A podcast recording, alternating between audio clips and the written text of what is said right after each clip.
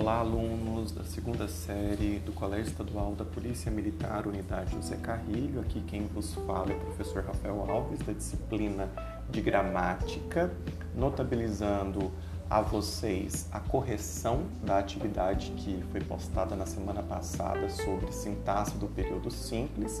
Nós temos alguns textos de análise. O primeiro, meu professor de análise sintática, diz o seguinte: Meu professor de análise sintática era o tipo do sujeito inexistente, um pleonasmo, principal predicado da sua vida, regular como um paradigma da primeira conjugação entre uma oração subordinada e um adjunto adverbial, ele não tinha dúvidas, sempre achava um jeito assindético de nos torturar com um aposto. Casou com uma regência, foi infeliz, era possessivo como um pronome e ela era bitransitiva. Tentou ir para os Estados Unidos, não deu. Acharam um artigo indefinido em sua bagagem, a interjeição do bigode declinava partículas expletivas, conetivos e agentes da passiva o tempo todo. Um dia, matei-o com um objeto direto na cabeça. Então perceba que é um poema do Paulo Leminski, cuja a apropriação se dá a partir de elementos técnicos do ensino de gramática. Então ele justapõe determinados informes para que se crie uh, uma sonoridade propensa e fincada na interpretação que se estabelece aqui, sobretudo é, no que concerne a uma amplificação desse próprio contexto, e nós temos a questão 1, né, que diz respeito. No período em que aparece o vocábulo inexistente, o sujeito é desinencial, determinado, indeterminado ou inexistente. Então, note que há um aspecto de indeterminação, porque a expressão meu professor aqui ela se substantivou tão somente, mas ela não exerce o papel de um sujeito. Até porque, se nós analisarmos é, prototipicamente, sujeito, verbo e predicado, nós encontraremos o verbo e o seu predicativo. Mas, de fato, a indeterminação do sujeito é uma questão que se coloca. Já a questão 2, sobre a realização é, da análise sintática do verso, achar um artigo indefinido em sua bagagem, observe os termos essenciais, integrantes e acessórios da oração. Frequentemente se começa identificando o verbo, o sujeito e o predicativo do sujeito. Quando se refere aos termos acessórios da oração, são os adjuntos, adjuntos adverbiais, adjuntos adnominais, que podem vigorar na sentença, a depender do contexto, a depender do modo em que se estrutura no discurso. Então, nós temos o verbo acharam, que está devidamente flexionado com desinência no pretérito de terceira conjugação. Né? O sujeito ele passa a ser oculto, pois está subentendido a presença do pronome pessoal eles, portanto, eles acharam. Né? Então, esse sujeito ele está tão somente oculto, ele de fato é, é pré-existente na própria sentença, de modo que o sentido tende a ser linear.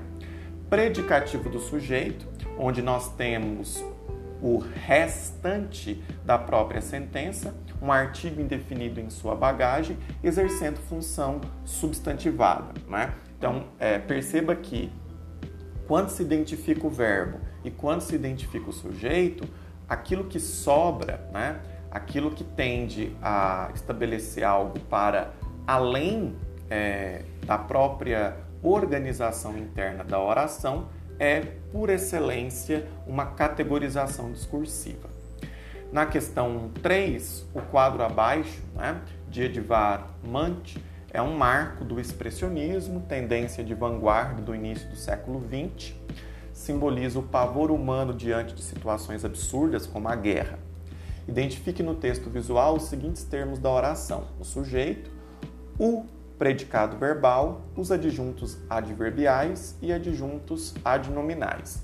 Então perceba que nós temos o quadro grito, que por si só desempenha uma função de destaque e é repertório é, de domínio cultural, né? O sujeito ele acaba sendo determinado, pois há a personificação de uma individualidade, essa que se mostra de forma concreta. Né? O predicado verbal diz respeito aos tons que se consubstanciam à própria persona, notadamente a intensidade em que se distribuem na tela, então esse jogo de cores é, para que se crie essa atmosfera sombria, pouco convidativa. Né? Os adjuntos verbais, que acentua para o modo como essa subjetividade ela materializa o seu discurso não verbal, é, sendo que não há propriamente uma retórica, mas a expressão por excelência prevalece em destaque. Os adjuntos adnominais, a partir dessa presença quase elíptica dos sujeitos que pairam em detrimento daquele que está mais em destaque. Né? Então, nós percebemos que, é, de forma progressiva, há um distanciamento interpessoal entre os dois agentes é, discursivos aqui no quadro. Tanto este que está mais é, proeminente, quanto ah, o que está recuado mais ao fundo da tela. Né? E nós temos um texto que discute as questões 4 e 5, um fragmento extraído do romance Vidas Secas do Graciliano Ramos. Você é um bicho, Fabiano. Isto para ele era motivo de orgulho. Sim, senhor, um bicho capaz de vencer dificuldades. Chegara naquela situação medonha e ali estava, forte, até gordo, fumando seu cigarro de palha. Um bicho, Fabiano. Era. Apossara-se da casa porque não tinha onde cair morto.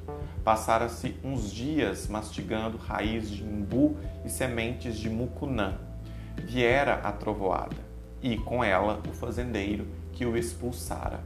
Fabiano fizera-se desentendido e oferecer os seus préstimos, resmungando, coçando os cotovelos, sorrindo aflito. O jeito que tinha era ficar, e o patrão aceitara-o, entregara-lhe as marcas de ferro. Agora Fabiano era vaqueiro e ninguém o tiraria dali. Aparecera como um bicho, intocara-se como um bicho, mas criara raízes, estava plantado. Entristeceu considerar-se plantado em terra alheia, engano. A sina dele era correr mundo, andar para cima e para baixo, à toa, como judeu errante, um vagabundo empurrado pela seca. Então nós temos a questão 4, que reproduz o fragmento, a sina dele era correr mundo. O termo que melhor expressaria a ideia contida em sina seria destino, né? até porque nós percebemos que sina tende a ser uma forma compactada ou até mesmo uma relação de sinonímia com esse substantivo. A questão 5, né, justamente a título de encerrar a atividade, também retoma o fragmento. E o patrão aceitara-o, então nós temos aqui a desinência que acompanha o verbo, entregar-lhe as marcas de ferro, classificam-se sintaticamente os termos em destaque como. Né? Então, nós percebemos que há uma retomada do sujeito né? e do predicativo do sujeito, porque nós percebemos que essa marcação retoma o próprio patrão, né? ao passo que lhe também consubstancia o predicativo desse sujeito. Né? Retomando que nós teremos no dia 5 de outubro a verificação de aprendizagem de gramática, que começa nesse dia é, e se estende até o dia 11 de outubro. Né? O conteúdo que será amplamente trabalhado diz respeito às vozes verbais e à sintaxe do período simples. Amanhã, dia 29, vocês irão realizar a autoavaliação de gramática, justamente para que se perceba esse feedback. Uh, no mais, qualquer dúvida, qualquer questão específica, eh, não hesitem em estabelecer contato.